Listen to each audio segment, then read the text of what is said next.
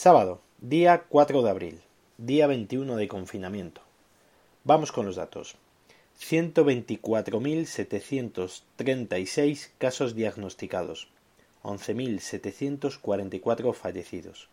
Se han curado 34.219 personas. 809 personas más fallecidas en las últimas 24 horas. Los datos de hospitalizados en UCI son de 6.532 personas frente a las 6.416 del viernes, aunque parece ser que estos datos no son homogéneos, porque unas comunidades reflejan los pacientes en ese momento y otras el acumulado desde el inicio de la epidemia, así que como para fiarnos del resto de los datos. La jefa de área de alertas y emergencias, María José Sierra, es la persona que está sustituyendo a Fernando Simón, hoy ha confirmado que el número real de contagios es muy superior al de las estadísticas, algo que todos pensamos, pero que nadie de momento se había atrevido a asegurar.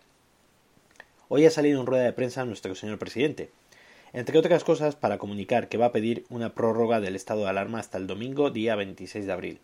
Prórroga, evidentemente, que se va a conceder. No voy a entrar en valoraciones personales sobre su comparecencia, prefiero guardármelas para mí.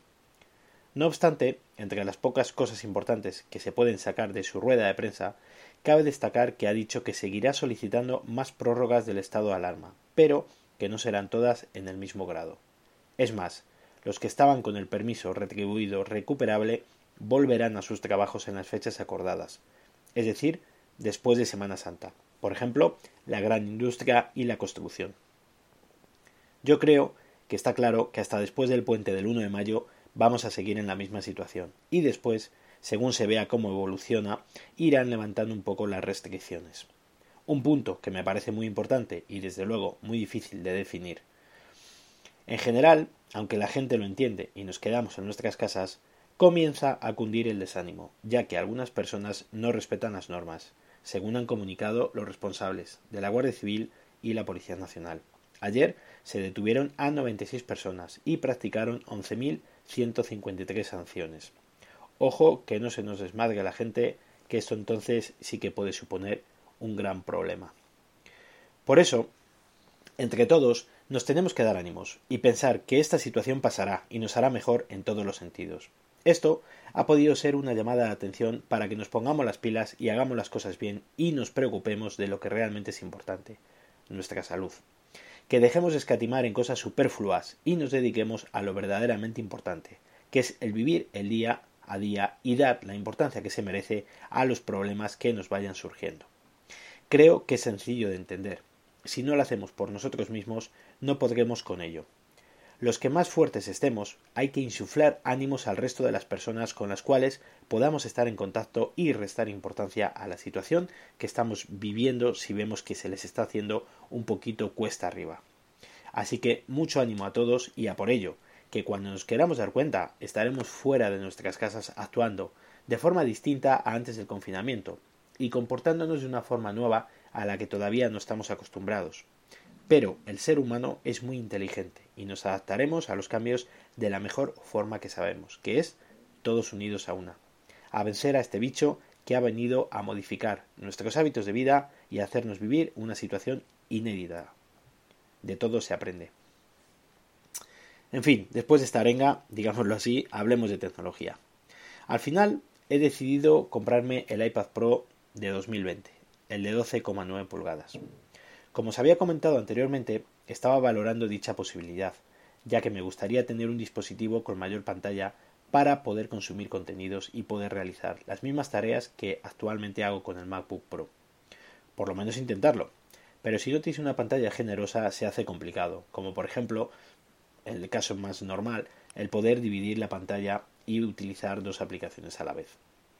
Desde que salió el primer iPad Pro, allá por el 2015, con el Touch ID, me pareció una maravilla. El dispositivo ya tenía esas 12,9 pulgadas, con los marcos de esa época, y ya venía con cuatro altavoces sin capacidades de 32 GB, 128 y 256.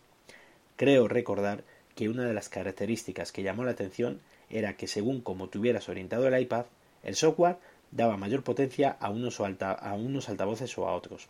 Es decir, si lo tenías orientado jugando a un juego, daba mayor fuerza a los altavoces de arriba y si cambiabas totalmente la orientación del dispositivo, cambiaba también la potencia a los otros dos altavoces. Eh, ¿Qué más? ¿Qué más? ¿Qué más? ¿Qué más? ¿Qué más os cuento? Eh, recuerdo haberlo visto en una Apple Store y maravillarme con él, la verdad. Sobre todo por el tamaño, porque evidentemente esto sí que era una tableta en toda la definición de la palabra. He probado varios tamaños de iPad.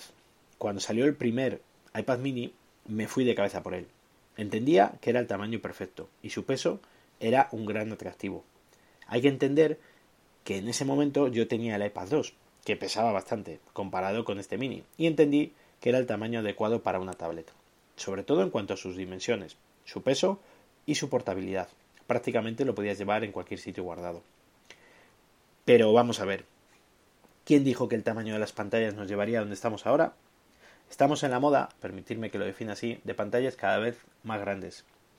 Eso sí, al avanzar la tecnología se están manteniendo las dimensiones de los dispositivos a costa de reducir sus marcos, lo que hacen unos dispositivos muy llamativos y bonitos de ver. Se reducen los marcos y crecen las pulgadas de la pantalla. En estos momentos utilizo un iPad de educación, el de 2018, de 9,7 pulgadas. Es un iPad que está fantástico, funciona de maravilla, y con el pencil de mi mujer le da otro aire. Pero claro, es injusto compararlo con un iPad Pro, principalmente por su pantalla. Ahora bien, ¿merece la pena esa gran inversión por un iPad Pro? Pues ya os lo diré. Ya sabéis que os he comentado en anteriores podcasts que no me gusta tener dispositivos a los cuales no les vaya a sacar provecho. Tengo claro que con este exprimiré al máximo los 15 días que te dan para poder echarte atrás y devolver el producto y si no me convence lo devolveré sin más. No pienso quedarme con un dispositivo top para leer la web y contestar correos electrónicos. La idea es que la tarea que vaya a realizar con el MacBook Pro replicarla en el iPad Pro y ver si de verdad hemos llegado a esta era tan conocida y tan llamada como llaman la era post-PC. El MacBook dejarlo para otras tareas más definidas y que no se puedan realizar con facilidad en el iPad. Eso sí, no le pienso andar poniendo ni ratón ni teclado de momento. Para mí, el concepto del iPad es táctil sin más, utilizar los gestos para su manejo. Con los nuevos que han implementado con las últimas versiones de iOS, una pantalla mayor hace que dichos gestos se puedan realizar con mayor naturalidad. De momento, tardará en llegar, en principio, para la semana del 15 de abril, pero cuando lo tenga entre mis manos os contaré mi impresión, así como sus características más esenciales. En fin, mañana más y mejor. Un saludo a todos, gracias por vuestro tiempo. Si queréis contarme algo, que me vendría bien saber que estáis ahí detrás, lo podéis hacer al email elgafaspodcast.com o en Twitter como arroba elgafaspodcast. Now is the chance to use reliable energy to grow your money with the Dominion Energy Reliability Investment. Our new investment product offers competitive returns, no maintenance fees, and flexible online access to your money. Make the reliable investment in reliable energy. The Dominion Energy Reliability Investment. To find out more, go online to reliabilityinvestment.com. That's reliabilityinvestment.com.